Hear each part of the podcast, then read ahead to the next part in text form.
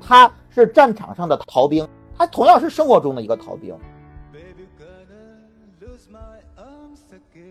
我甚至觉得这是一部就不应该上映的片子。娜娜爱上了李苗苗，这一代的人他会对空虚一见钟情。小说这个意识形态就很成问题。老金他的性欲其实是无处发泄的。他对中国司法的那一个描述，也属于一个抹黑。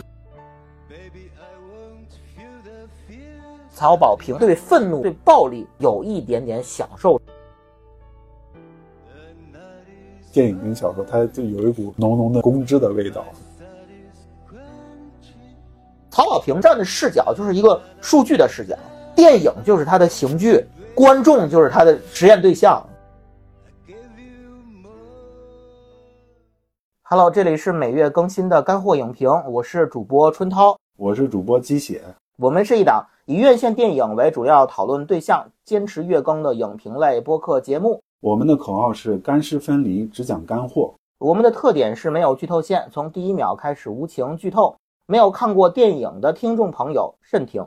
这一期我们就来聊一聊由老晃同名小说改编，曹保平导演，黄渤、周迅、周依然。张佑浩等主演的电影《涉过愤怒的海》，这部电影讲述了黄渤饰演的老金在得知女儿娜娜在日本突然身中十七刀死亡后，穷追不舍追击杀人疑犯女儿的男朋友李苗苗，却到头来发现真正间接害死女儿的凶手是老金自己的故事。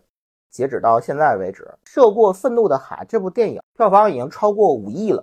有一个特别有意思的现象啊，这部电影引发了一个。口碑两极分化的一个特别激烈的争论，我不知道积雪，你看完这部电影一个总体的感受是什么？我第一遍看的时候还感觉就是这个片子还是不错的。曹保平导演之前有一个那个吐槽嘛，就说现在中国电影拍的这些片子是烂的，是没有章法，就你连一个故事都讲不好。在看这个片子的过程中，就是我们可以去享受。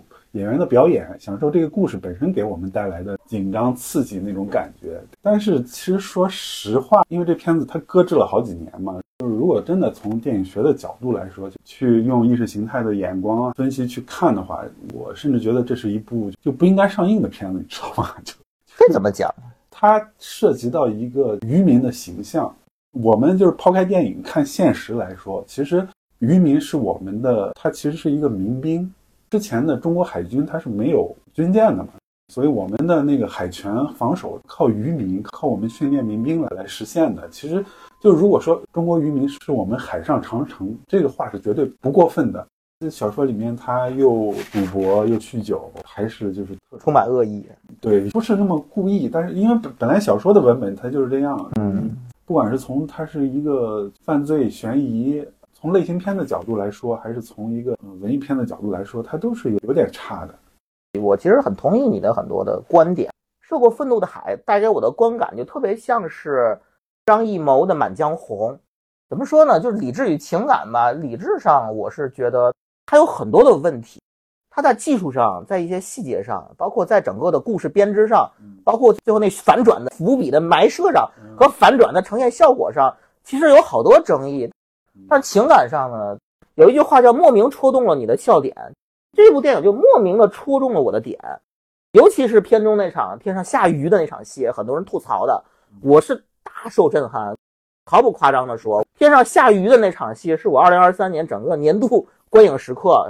不是说曹保平的导演技法打动了我，就是他的某一些魔幻时刻，就那些人的那种癫狂的状态，他好像。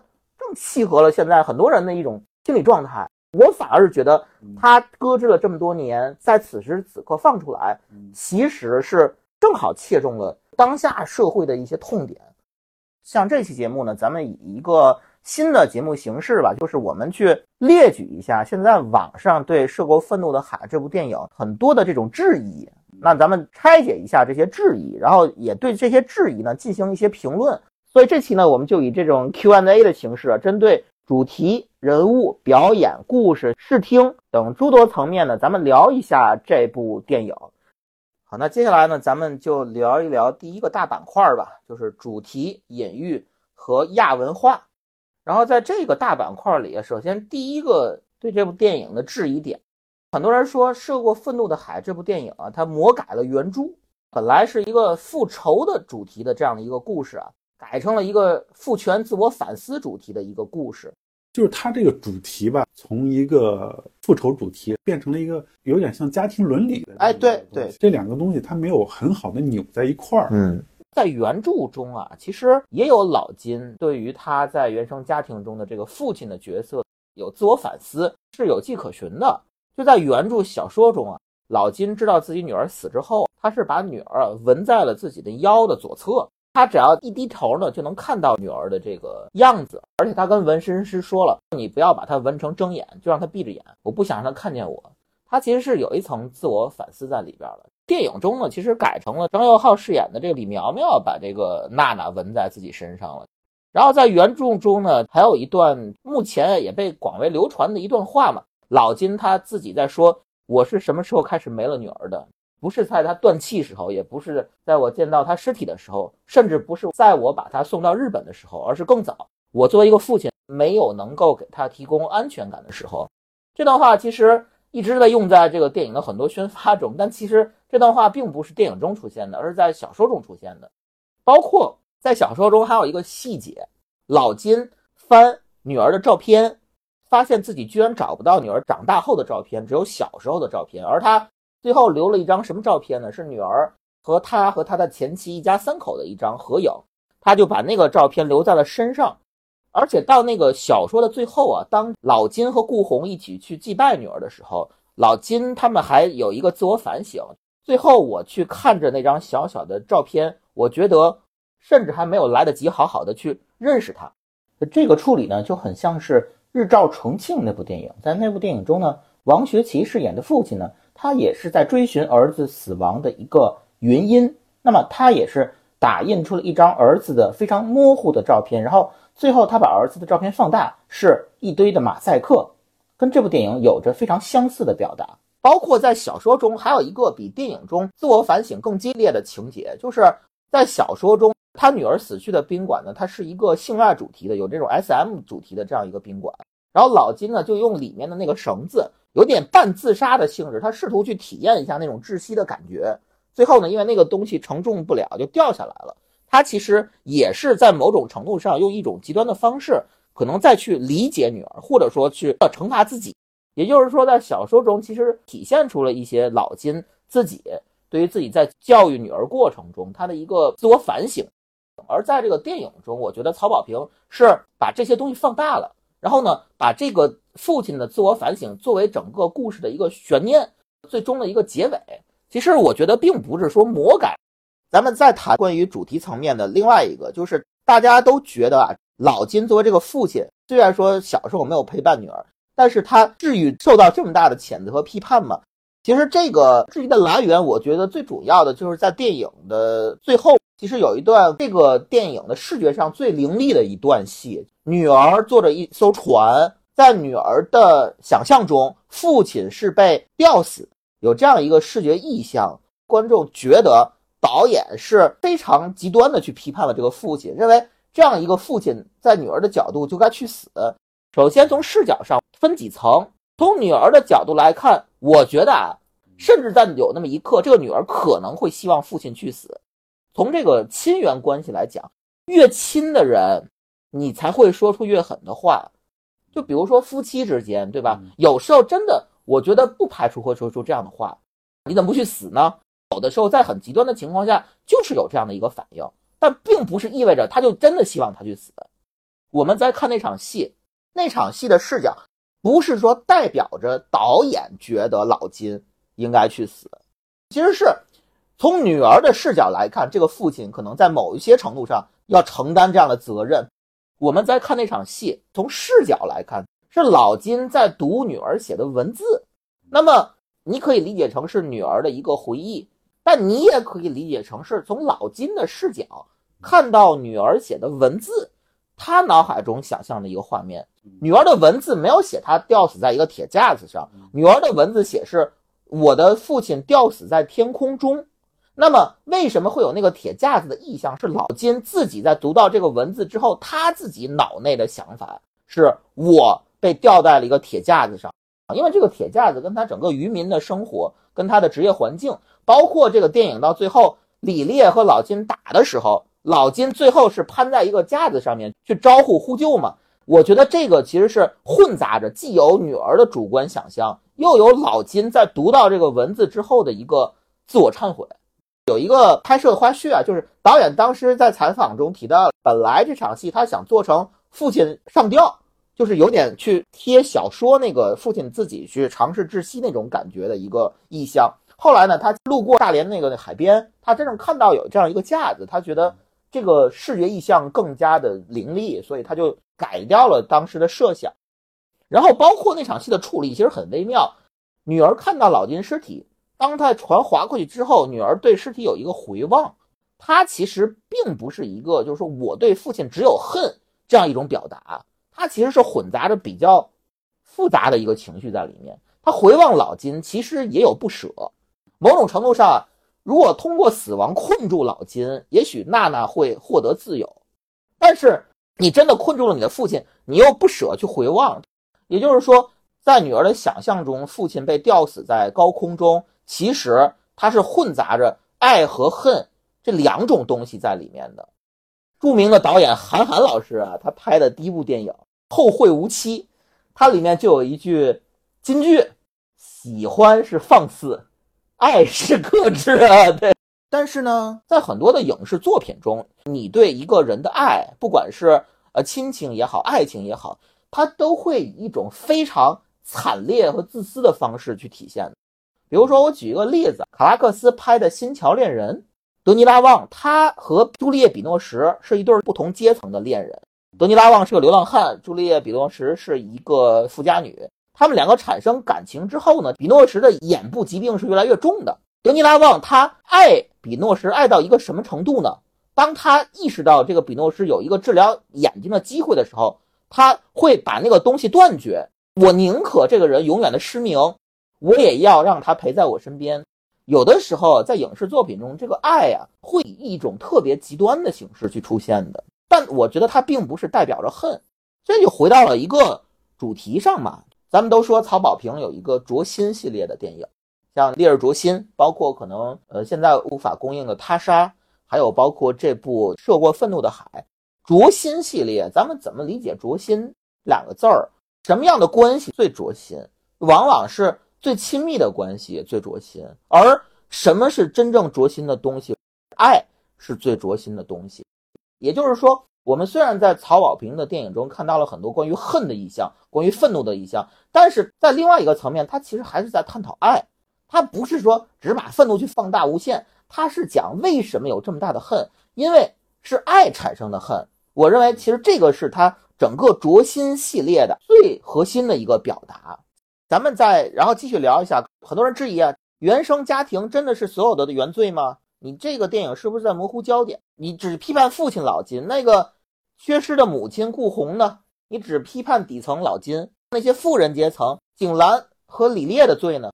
这样的质疑呢，我个人理解啊，首先还是以老金的视角去进行故事，包括人物的弧光的一个变化。所有戏大部分都是在老金身上，所以批判也好，自我反省也好，它主要集中在老金身上，自然可能让观众误解，好像你主要在批判老金，但其实他对每一个阶层都有批判。就像他这个故事的人物弧啊，其实是反着的人物弧。我举个例子，正常的对于人物塑造的弧光，你比如说像僵尸片，韩国的《釜山行》里面啊，那个孔刘一开始是一个特别不关心女儿的父亲。然后经历了那一场僵尸的灾变之后，最后的结尾呢，他变成了僵尸之前，用一个自杀的方式去为女儿牺牲。他那个人物弧光，在观众理解起来其实是比较顺的一个人物弧，容易让人共情。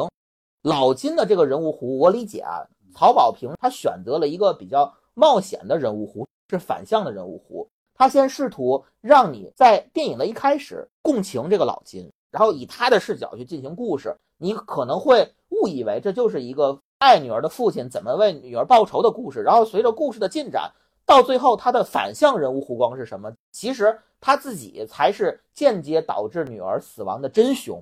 跟我刚刚说的《釜山行》相比，是一个反向的一个人物弧光。这种选择呢比较大胆，但是呢也比较冒险。从最后观众反馈来看，他并不能说啊做的非常成功。然后我个人觉得他的缺点在哪儿呢？如果导演希望在前半部分让观众共情这个老金，那么就要藏一下老金的自私性。现在呢，给我的感觉，从电影的一开始就。埋下了好多伏笔，去暗示这个父亲是一个不负责任的父亲。他希望最后那个反转来的没有那么突兀。但是对我而言呢，他这种手法其实有一点点破梗。因为一开始老金跟岛津警察聊天的时候，当老金说到：“哎，我这个女儿就是皮实，对吧？有人敢弄我的女儿。”那个岛津的表情就有点不屑。你是这样一个父亲，包括顾红也在对老金说：“你就是没有人性，你是个不负责任的父亲。”电影里的很多配角。作为导演的嘴替啊，始终去强调这一点。我是觉得在前半部分埋的这个伏笔太多了，导致我最后看到老金觉得哦，原来我是害死女儿那个凶手，不够震撼。如果你这些动作都替换成一些中性的动作，就这些动作你看上去父亲都是为女儿好，最后反转从女儿的角度看，你这些动作反而都是对我的伤害。我觉得这样。一个是从故事的反转角度更惊人，二来呢，从设计上来讲也是更巧妙一点。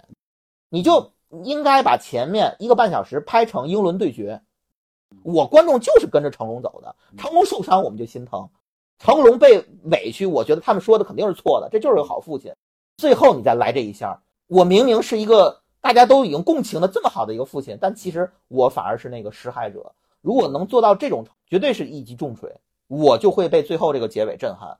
曹保平理论上应该做到的感觉，但是目前来讲，我不知道是因为他对观众不自信啊，或者说他在处理这种父女关系的行为上啊，还是有点简单粗暴。我对导演要求没有那么高，就我是觉得就是不用给我什么反转，他在前面不可能就是这对父女他一点温馨的回忆都没有。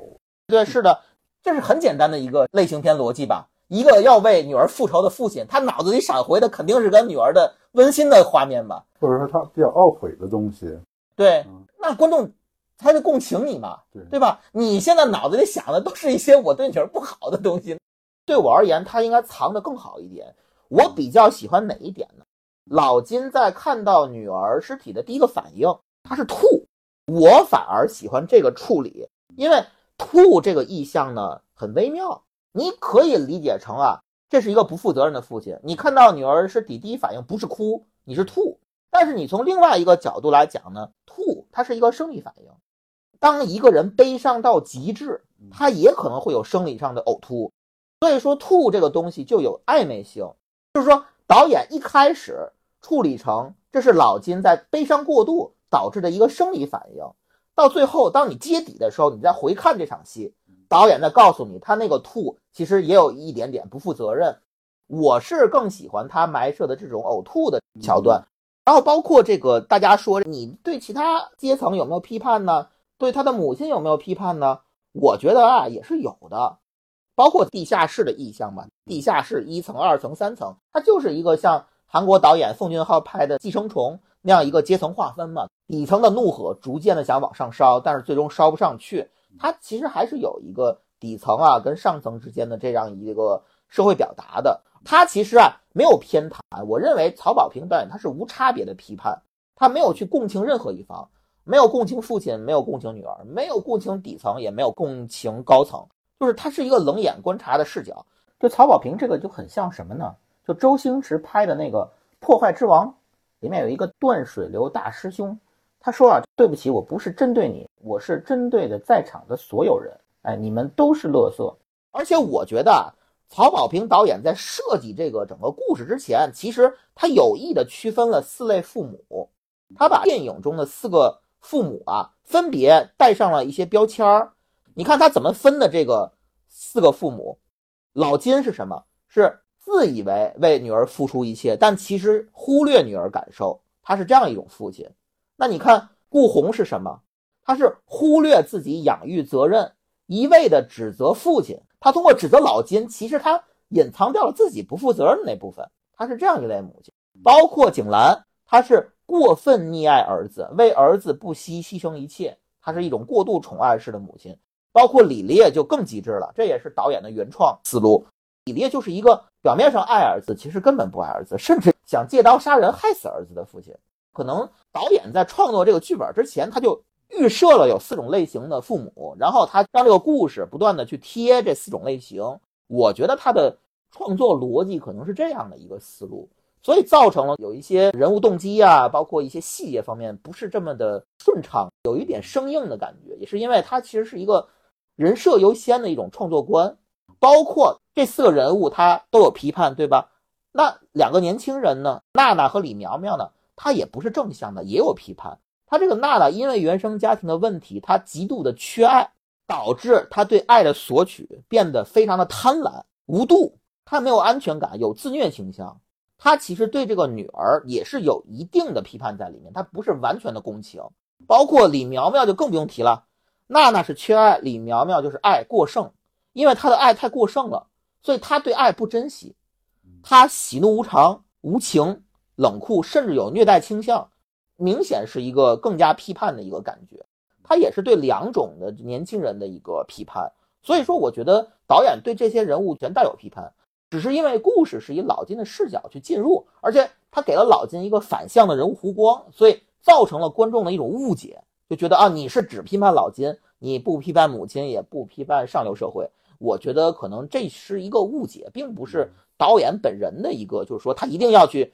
呃，把所有的罪放在呃一个无辜的父亲身上，一个无辜的底层身上，然后还有一个特别大的质疑，就是这部电影因为有大量的关于 cosplay 的元素存在，所以惹怒了很多 coser 群体，他们会觉得你这部电影充满着对二次元群体纯纯的恶意，非常强烈的刻板偏见。这个其实很有意思的一个事情啊，一个小彩蛋，就这里面。在那日本那三个性侵娜娜的男孩中，有一个男孩叫 TZT，他是唱嘻哈的一个歌手。这部电影他不仅辱了二次元，还还辱了嘻哈圈。然后从我的角度看，其实跟刚刚咱们谈那娜娜逻辑一样啊。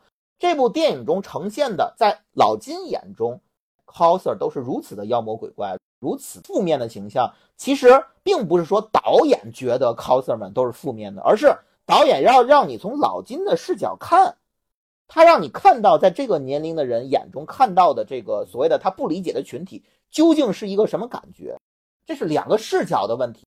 它并不代表导演就对这个东西是一个完全的一个批判。当然，我觉得有批判，有一部分二次元群体确实是过度沉迷嘛，导致他荒废了一些东西。他有批判，但是他不是说百分之百在批判这件事儿。在原著小说中啊，其实老金。在说出我刚刚那段非常有名的话，我是从什么时候失去女儿的那段话之前，他是受了什么启发？他是从女儿的遗物的那些部分啊，找到了一本漫画，漫画上有一句话：世界上最好的一面被毁灭，愤怒照出了你的本来面目。老金说出后面那句话，其实是受到了漫画的启发，他其实也某种程度上试图去理解女儿他们那个群体。包括还有一个问题，就是说，为什么导演会选择《死神》中的这个 叫乌尔齐奥拉戴白色头盔的这个形象？你为什么单单就选他？而且你 cos 死神这个漫画 有没有买版权？很多这个粉丝群体不理解。我个人觉得，可能导演他并没有特别了解这个漫画，但是呢，他可能知道这个漫画中这个角色的大致的意义。首先啊，我先说原著小说中的一段描述。在原著小说中啊，这个老金呢，中间做了一场梦。他梦到了什么呢？他梦到了自己在追赶着那个凶手李苗苗，追着追着啊，发现那个李苗苗戴着一个惨白的面具。我觉得导演其实是受到了这句话的启发。然后呢，死神中这个沃尔齐奥拉呢，恰好是戴着一个白色的一个头盔这样一个形象，他是把这个颜色和这个头盔意象去关联到了那个漫画。还有一层什么意思？那个漫画中啊。乌尔齐奥拉这个角色代表着什么？他的主要一个代表意义就叫空虚。对他这个角色啊，其实有一个评价，怎么描述的呢？世界没有什么意义，生存于这个世界的我们也没有意义。我们思索这个世界，连觉得这个没有意义本身，都没有意义，它是一个极度的空虚的一个概念。所以说，电影中的这个喜欢 cosplay 的这个二次元领域的李苗苗，其实它就代表着一个空虚。你可以理解成它就是《西游降魔》中那个小猪罗志祥扮演的那个空虚公子啊，你可以这么理解。我们是不是看到有一幕啊？就在日本街头，娜娜在女仆咖啡店在招客人的时候，哎，看到了李苗苗。某种意义上，他是不是对他一见钟情？大家有些人可能觉得有点突兀，对吧？你之前不就是在屏保上看到了一个这个死神的形象吗？哎，结果你在街上看到他，你就爱上他了吗？我觉得那一见钟情是有批判在里面的。娜娜爱上了李苗苗，她爱上了死神中那个代表空虚的形象，其实代表着导演他其实对那一代有一个小小的批判，就是这一代的人他会对空虚一见钟情，他其实是对某一种群体他的一个真实的一个社会现状是有一个指涉在里面的，没有任何道理，毫无征兆的无法自拔的去爱上空虚，这就是现在很多年轻人的现状嘛。所以我觉得他。之所以选择死神中这个人物的形象，其实他是有这些层面的一个道理。说到 cosplay，又回到这个电影更大的一个主题。这个电影中还贯彻了一个很好的意象，cosplay 是什么？是角色扮演。我们会发现，这个电影中除了乌尔齐奥拉那个 coser，这里面有大量的面具的形象，甚至你可以说每个人都戴着一层面具，每个人都在扮演一个角色。我觉得这其实是这个电影非常大的一个副主题。在原著中啊，老金他的设定是什么？他表面上是一个战斗英雄，但其实他是个逃兵。他脑子里说有弹片也是假的。他在进行什么？他在进行角色扮演。他 cos 了一个战斗英雄，他是战场上的逃兵。那么在电影中，老金是什么？我表面上扮演了一个愤怒的想为女儿复仇的一个父亲。他连脑子里的疼都是假的。他说：“老金，你得疼。”他不疼。他是扮演的这个角色，但是实际上他是什么？在原生家庭的关系中，他就是个逃兵。他同样是生活中的一个逃兵。像这个电影的结尾，他其实也是解构了这种所谓的这种为女儿复仇的英雄形象。按理来说，普通类型片，我为女儿复仇，最后手刃凶手，这是一个为女儿复仇的英雄。这个电影显然不是往这个方向去走的，他其实是想消解掉这个东西的。不止老金啊，这个电影中其他人，你说李烈这个父亲。我 cos 成了一个想救儿子的父亲，本质上他是一个想杀儿子的父亲，这是他的面具。每个人都在 cosplay。然后景兰，我溺爱儿子，我为了儿子可以付出一切，但是有没有觉得在内心深处，他也觉得对儿子的溺爱其实是一种负担？然后包括老金和景兰两个人虽然是对手嘛，对吧？一个是施害者的母亲，一个是受害人的父亲，两个人是针锋相对的，但是他也有一层惺惺相惜。他们 cos 成了针锋相对的对手，但本质上他们真实是什么？其实有一层互相吸引在里面。包括你看，这里面有无数的这个意象啊。娜娜当时在日本，她想追求李苗苗的时候，她自己说了一句话，她说：“想要成为猎物，先要成为猎手或者猎人。”去酒吧去跟男人鬼混，她其实也在 cos 成另外一个人。不光是那些 coser，我认为所有的人物其实他们都戴上了一层面具，这个面具下面就是他本身真实的人格和真实的欲望。这里有一个特别细的细节，可能大家都没看到，就是在大连街头，黄渤在走的时候路过了一个广告牌，广告牌是一个整容广告。什么是整容？就是用另外一张脸去替代自己本身那张脸。我认为他其实这个意象是一直贯穿。我再说一个意象啊，就是一开场那个海景。抓渔民的那场戏，开场镜头是什么？是以一个海景的主观视角去呈现的。海景是戴着头盔的，那个头盔也是他的一个面具，而且他特意用那种深重的呼吸声去渲染在头盔内部的一个有点窒息感的一个东西。它是一个主观视角，对吧？然后呢，你看整个电影中还有什么头盔的意象？黄渤在追。景兰的时候，他伪装成一个外卖员，他就戴了一个头盔，而也是用一个主观视角，以一个黄渤的主观视角，有点像开场那个海景一样，在一个头盔内有一个粗重的呼吸声，他去不断的寻找。我认为头盔的意象跟前面我们说的这个人表面一层、内心欲望一层有关系，它还跟这种窒息感有有关系的，跟整个他海的意象鱼的意象跟娜娜的那种窒息感，它是紧密相连的。包括你看，我们刚刚谈到猎人和猎物，追和逃，这也是这个电影中非常重要的一个概念。可能很多人不理解那场戏啊，我可能是过度解读。一开场那个海景戴着头盔，主观视角，为什么配的内心 OS 是老金的 OS？好像有点说话不对位吧，不同步吧？什么意思呢？可能是不是因为他删改了一些台词，或者为了尺度？我个人的解读是。这就是一个猎人和猎物追和逃的一个互换的概念。在第一场戏中，那个海景是猎人，渔民是猎物。猎人在头盔的内部，他去追击猎物。等到你看换到了商场内，老金戴上外卖员的头盔的时候，老金自己就变成了猎人，他去追击那个杀死女儿的凶手，他去追景兰，追那些 coser，他变成了一个猎人。也就是说，为什么片头？海景的主观视角会有老金的内心 OS 呢？你也可以理解，在某种程度上，猎人和猎物会互换的。有的时候，猎人也会变成猎物，猎物也会变成猎人。他讲的都是同一个主题。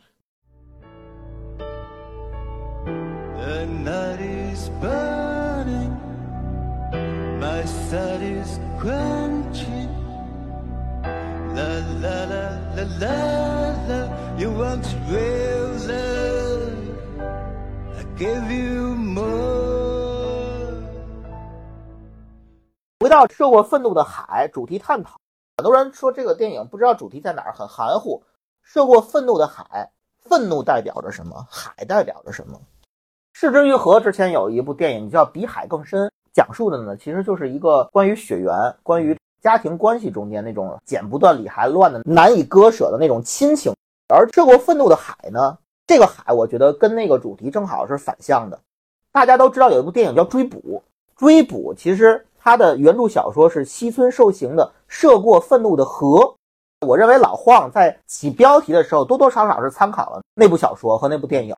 后面吴宇森其实也拍了另外一版的《追捕》。吴宇森有一个什么称号呢？就是暴力美学。我们刚刚谈到这西村受刑的那个小说《涉过愤怒的河》，西村擅长的一个。风格叫什么？就在文学界被称为 hard roman，硬核浪漫。西村寿行和吴宇森，他都是有一种暴力美学的感觉。然后咱们再回到《涉过愤怒的海》，回到咱们老传统，继续拆解它的英文片名。它的英文片名是 Across the Furious Sea。Furious 这个词儿啊，它已经不是 angry 了，它的英文是狂怒。这个片名《涉过愤怒的海》已经非常保守了。其实它真正的意思就是。是一种非常难以控制的那种无能狂怒，甚至有一点点暴力倾向的。咱们回到涉过愤怒的海，海代表什么？我个人理解啊，它更大的意象在这部电影中是隔阂。你表层来讲，第一层是说老金和女儿，他是隔着一片海，女儿留学，这是一个地理上的一个隔阂。还有一层什么隔阂？老金和女儿在现实中是阴阳相隔，对吧？那一片海其实隔的是生死，它在视觉上怎么呈现了？在这个电影的开头和后面其实有一个对应。你记不记得，在老金第一次得到女儿死讯的时候，他在地铁站，他镜头怎么给的？是在地铁站的另外一侧。老金得到女儿消息的那一刻，是一列地铁划过，老金是在地铁的后景，地铁是在前景。电影往后走，在女儿娜娜回忆的部分，娜娜有一次分手了。她走到一个室外场景，娜娜是在前景，有一列列车从它的后景划过。如果把这两组镜头合在一起，你就会发现，一个是现实，一个是回忆，一个是生，一个是死。也就是说，导演曹保平在用地铁这个意象去贯彻他那个隔阂和海的意象，他隔空的用这两组镜头去体现了阴阳两隔，这个手法就很像。咱们提回诺兰啊，每期都要提诺兰。诺兰那《信条》那部电影中，一开场就有一个主角，黑人老哥被审讯嘛，两边是两列列车，一列正向走，一列反向走。然后咱们回到海的这个意象，还有一层什么隔阂？老金和真相之间有一层隔阂，直到影片的最后之前，他都在找凶手。他跟真相之间，他跟杀女儿的真凶之间，永远是隔着，可能是一道河。可能是一列列车，更可能是一道门。也就是这个电影发展到后面，老金被关在那个地下室，走之前呢，哎，李苗苗刻意在门上还划了一个弧线嘛，是一个飞机起降的一个意象。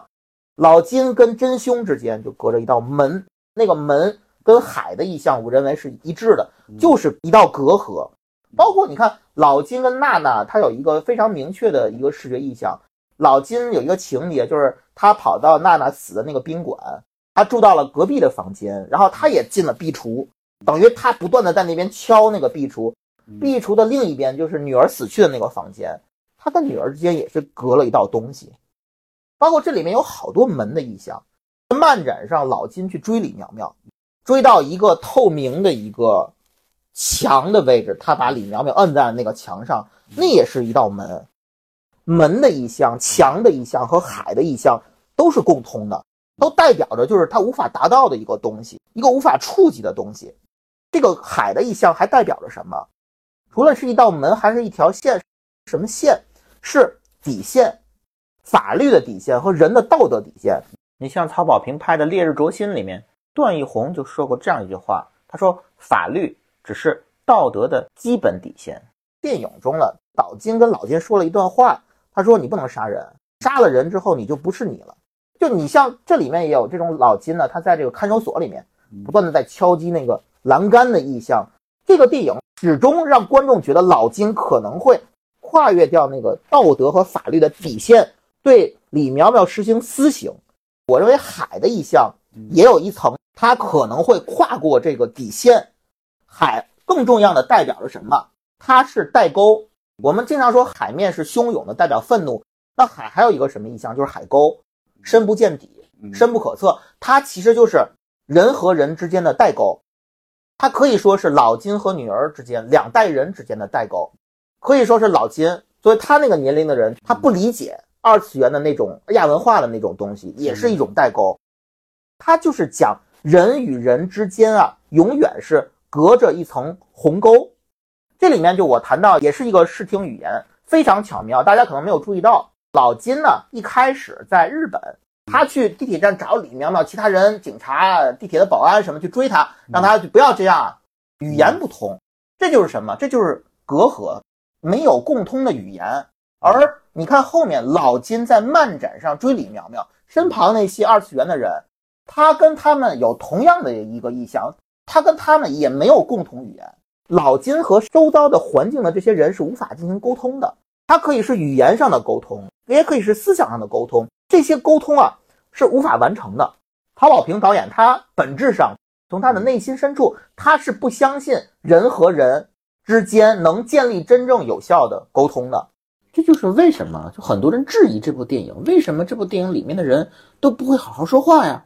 如果景兰跟儿子李苗苗之间啊建立更好的沟通，他其实就知道了李苗苗和娜娜之间的真实的一个案件。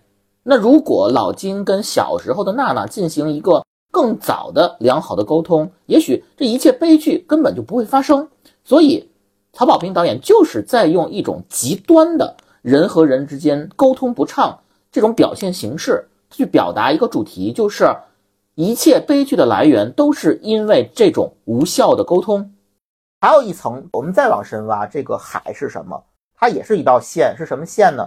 我觉得就是阶层壁垒。这部电影中，它实际表现的呃没有那么深入啊，但是其实多多少少带出了一点，对吧？很多的其实。对，你看我刚刚说到了有两场戏，一场是老金在地铁站找李苗苗，跟周围语言不通。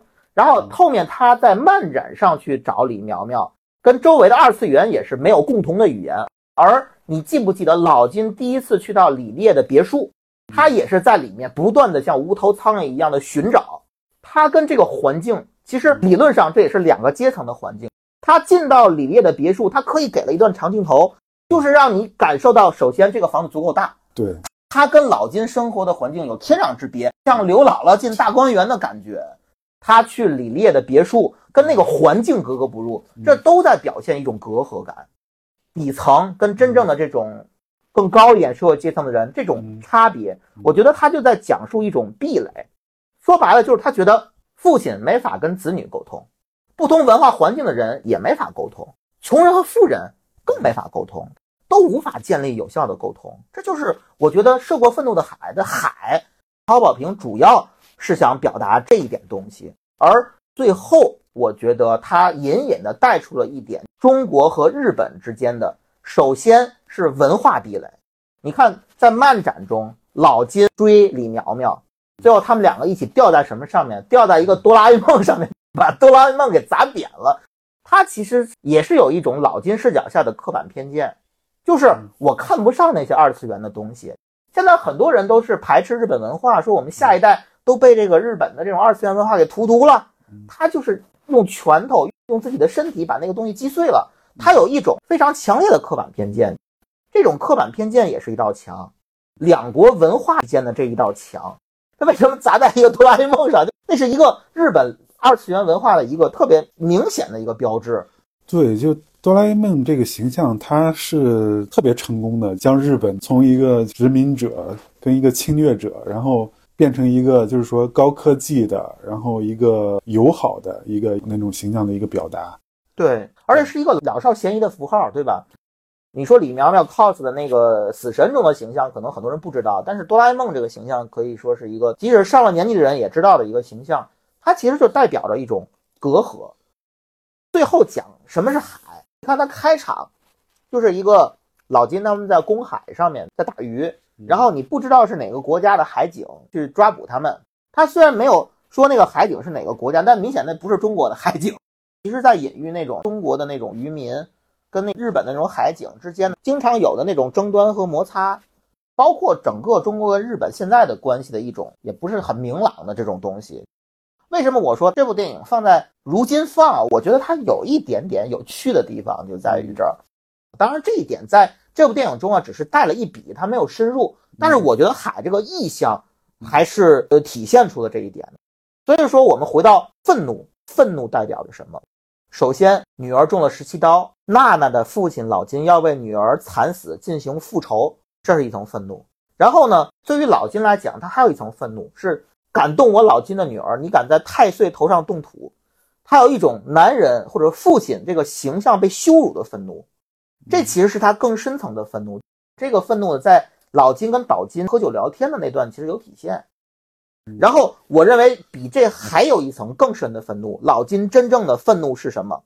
你记不记得老金躲在橱柜里面？他其实有一句内心 OS 一闪而过的，他说：“那是你亲女儿，你得痛啊，老金。”他真正内心深处的愤怒是什么？他觉得自己可能居然不配做一个父亲，他对这件事愤怒。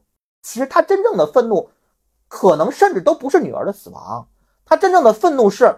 我看到女儿死，我怎么能不痛呢？我得痛啊！我刚刚说到老金有三层愤怒，对吧？表层的、深层的。什么叫涉过愤怒的海？愤怒还有什么愤怒？刚咱们谈到了有这个阶层壁垒，还有底层对上层的愤怒。你看老金一个辛苦供女儿上学，对吧？在小说中还要贷款的这样一个人，你对比这个景兰，一个电话就能办护照，对吧？对，它是有一个非常强烈的对比。包括那个奥迪开坏了，立马来一辆路虎。路虎，哎，对对，一开始是宝，应该是宝马叉三，好像是，后来变成路虎。对，然后李烈又开了一个奔驰，对吗？老金开了辆货车嘛。对，这里有一个细节特别有趣啊，就是老金开那个货车，一开始跟踪景兰和李烈嘛，中间不是景兰下车，然后上了老金的车嘛？大家可能没有注意到一个细节，我二刷的时候，老金开了辆货车，你知道车牌号最后是什么吗？是 S 三八。是死三八，它其实有一点点代表着老金一开始对景兰这个人物的一个态度，就是那是一个非常有趣的一个细节。咱们回到这个愤怒啊，刚刚咱们讲到了底层对上层的愤怒，电影中还是有一些视听语言的。老金被关到地下室，那是一个二到三层的一个别墅，在电影中没有露面的一个更高层的，就是景兰的父母，也就是李苗苗的姥姥姥爷。一直没有露面，一直在最高层，那是一个阶层的象征，对吧？底层你是永远接触不到他们。然后老金被关到地下室，是一个比一层更矮的一个楼层。老金是怎么出来的呢？是制造了一场火，他是底层的怒火从地下室一直要往上烧，代表了一种底层对上层的那种无能狂怒，他无处倾泻，想从地下室烧到上面，但是你知道最后是烧不到的。你甚至你都没有见到那个姥姥姥爷。我觉得其实这个处理可能一方面是为了规避审查，一方面有他的表达，就是真正上位者，你去批判他，你别说复仇他了，你连见都见不到他，还是一个挺有趣的一个视觉表达。我觉得是一个就是稍微有点恶意的表达，你知道吗？呃，这个恶意在哪儿？就让人感觉他对每个阶层的那个描述都是对值得同情，带有一点批判，对，就好像在拱火，你知道吗？看戏的感觉啊，对吧？对隔岸观火，对对。然后我们回到愤怒了，除了底层对上层的愤怒，还有我们刚刚谈到的，就是在某一些年龄段的一些人看来，就有一种我们下一代被日本文化占领的这种愤怒。这个通过老金从老金的视角看二次元，其实是我觉得体现的挺明显的。老金看到的二次元都是一些妖魔鬼怪，这也代表着很多那个年龄段的一些人的态度嘛，喜欢归类嘛啊，九零后都是这样，零零后都是那样，有纹身的都是黑社会，特别强烈的一种刻板偏见，包括砸日本车、反感日本文化、对二次元文化深恶痛绝，他就是有一种愤怒感。然后对于老金来讲，其实有一层更加隐秘的、更加深的一层。愤怒，它同样有一层什么愤怒呢？就是欲望无处发泄的愤怒。我认为这其实是电影涉及到一点点，但没有深入挖掘的一个东西啊。他可能不太敢触碰。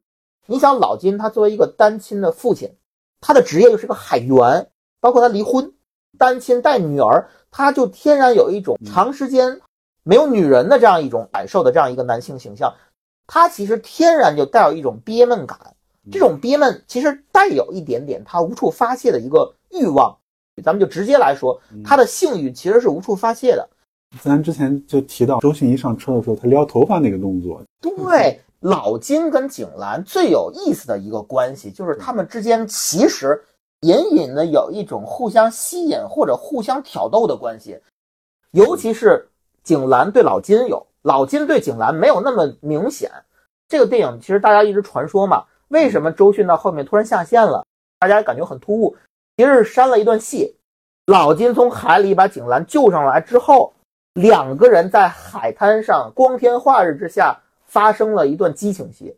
然后大家可能觉得这个匪夷所思啊，为什么在那种情境下两个人能发生激情戏？但是我认为，缺失的这场激情戏恰恰是这部电影最缺失的一部分。如果有了这场激情戏，我认为。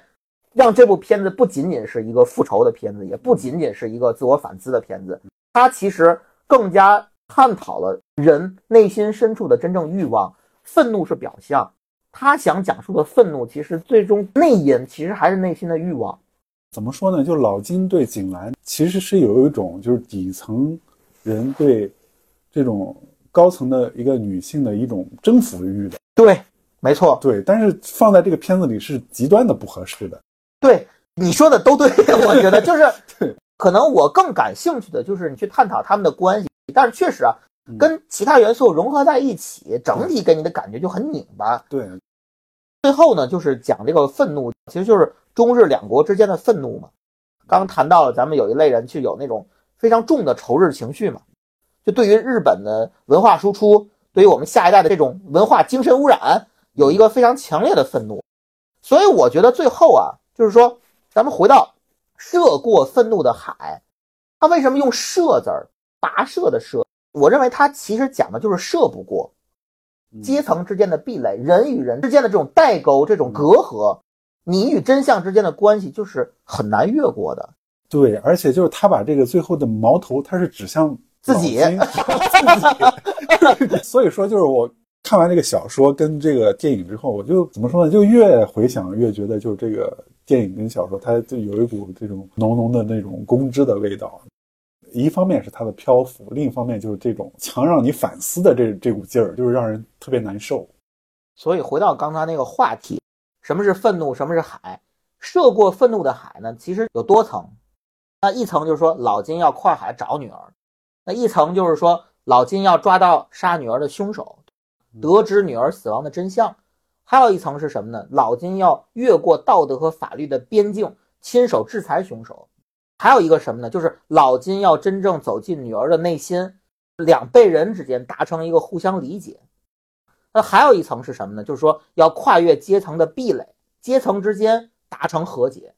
更深的一层，就是老金要真正发泄出自己内心深处的那种欲望，甚至性欲，甚至啊，以复仇之名对李苗苗的母亲景兰进行性报复。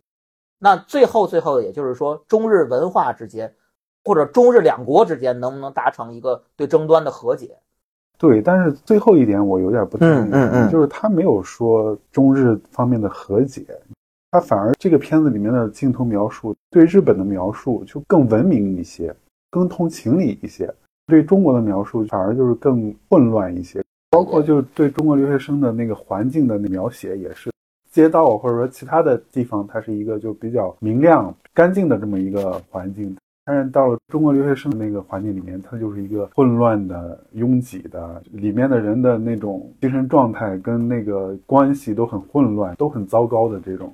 在小说里面啊，其实有一个情节，在这个电影中啊是刻意弱化了。小说里啊，就是那个李苗苗杀了娜娜，她就是真凶。但是在日本那边啊，这个案子发生之后呢，就产生了很多争议，甚至说误解。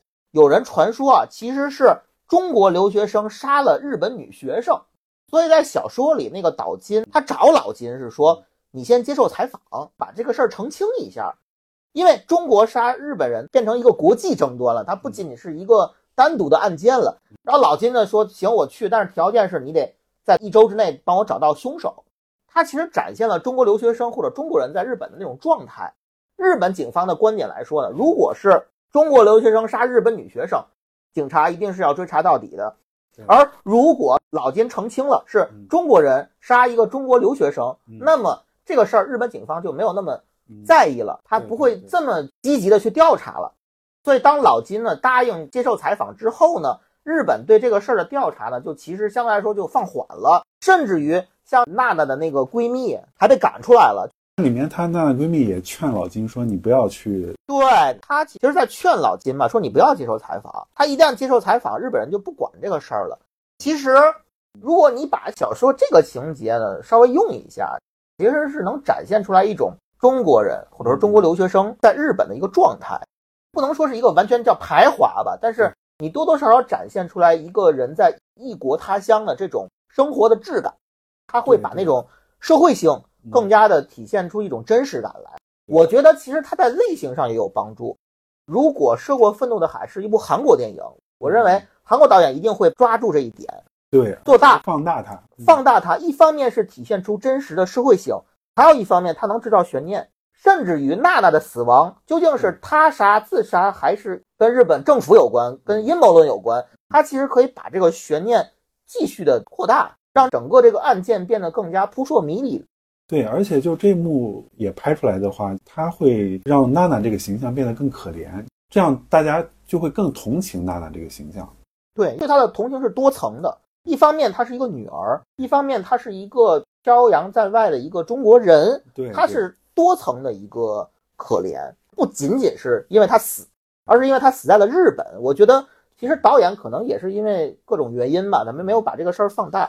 这里我又要提回成龙，有一部电影叫《新宿事件》嘛，尔冬升拍的那个电影，其实成龙收敛了过去的那种所谓喜剧式的表演，而且《新宿事件》有一个非常惊人的结尾，成龙终于在一部电影中真正的死亡，一个传统的中国式的这样一个打不死的英雄，最后在《新宿事件》那部电影中结尾死在了日本，他其实在里面展现了中国人在日本当地的生活状态。我觉得其实受过愤怒的海，如果像新宿事件一样，把小说中那个日本人对这个案件的态度体现一些，既能制造多层悬念，又能展现出一个社会性，这一点没有用到，我觉得多多少少有点可惜。对，不光是可惜，在日本的电影中，还有韩国的电影中，中国人的形象都有一个刻意的一个抹黑。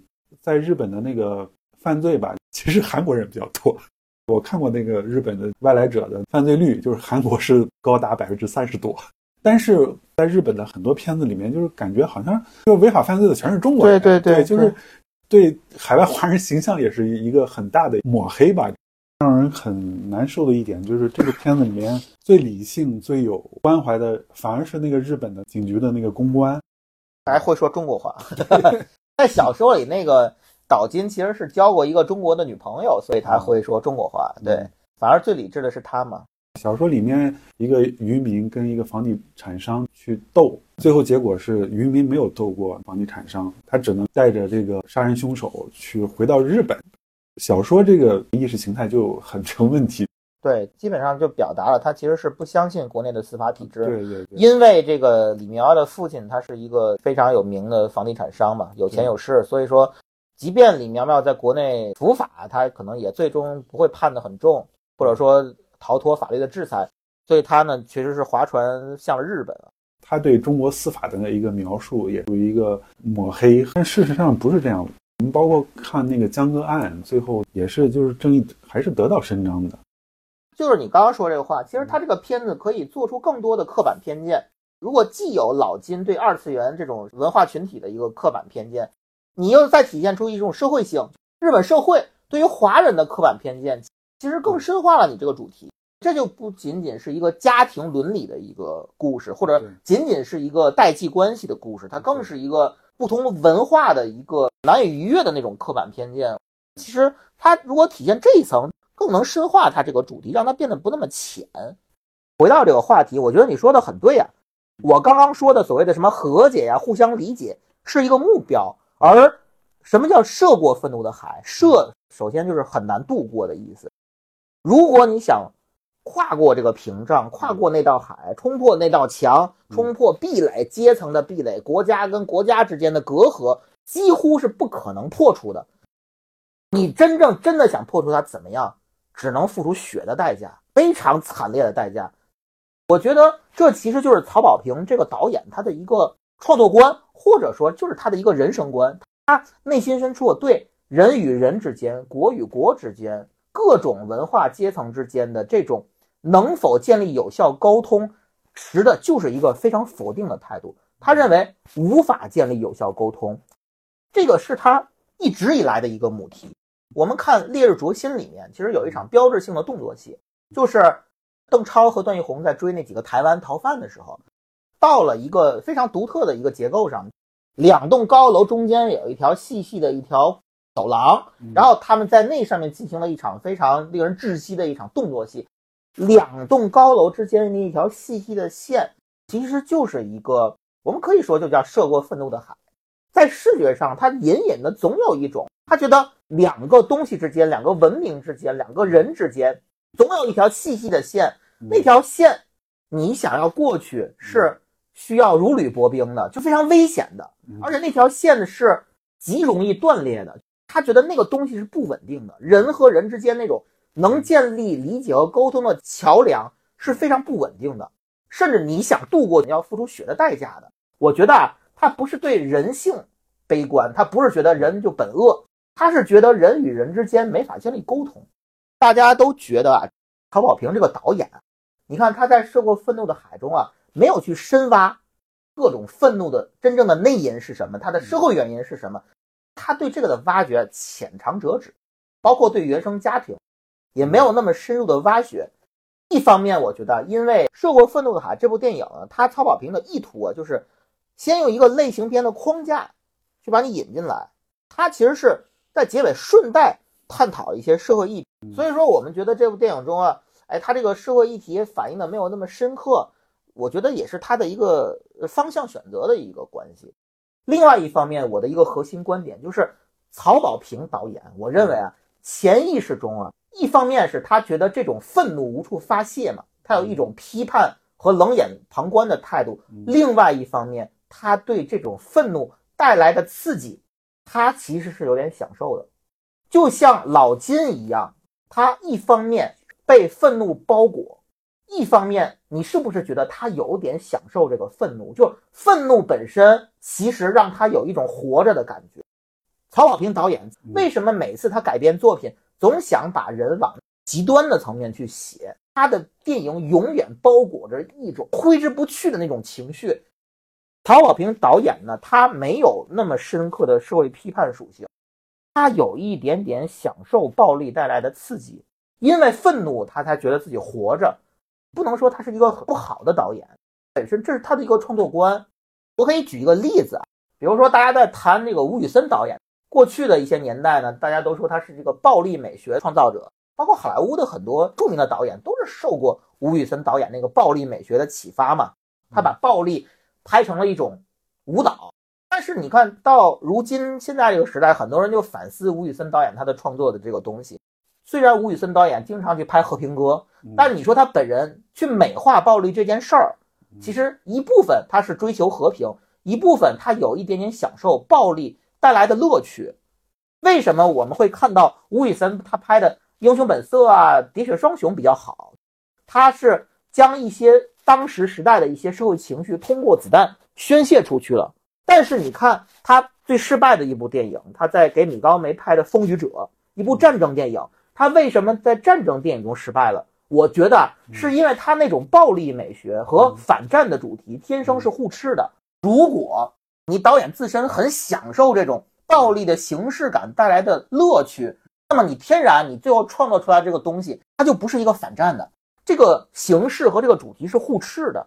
所以说，我觉得为什么《涉过愤怒的海》这部电影大家看起来很拧巴，是因为曹保平导演自己，他一半批判，一半享受，他对愤怒，他对暴力，并不是完全的批判，他有一点点享受这个东西。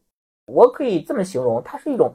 精神层面的暴力美学，这里面我就要提到我的一个核心观点，特别有趣啊，就是曹保平导演这个本人的形象，很多人都说，哎，他这个长脸啊，对，就他很像是那个老年叶问的那个原型人物啊，长得很像叶问啊。我最近啊，在看过他的电影，我突然感觉到他更像另外一个人，是一个电影角色，《电锯惊魂》里面那个数据 那个老爷子，所以说。咱们看曹保平的电影，可以换一个角度，也许他的电影啊，就并不是电影，他的电影就是一种社会实验，就像《电锯惊魂》里那数据老爷子一样，他设计那些残酷的刑具，并不是为了惩罚那些人，而是让那些人做出道德的选择。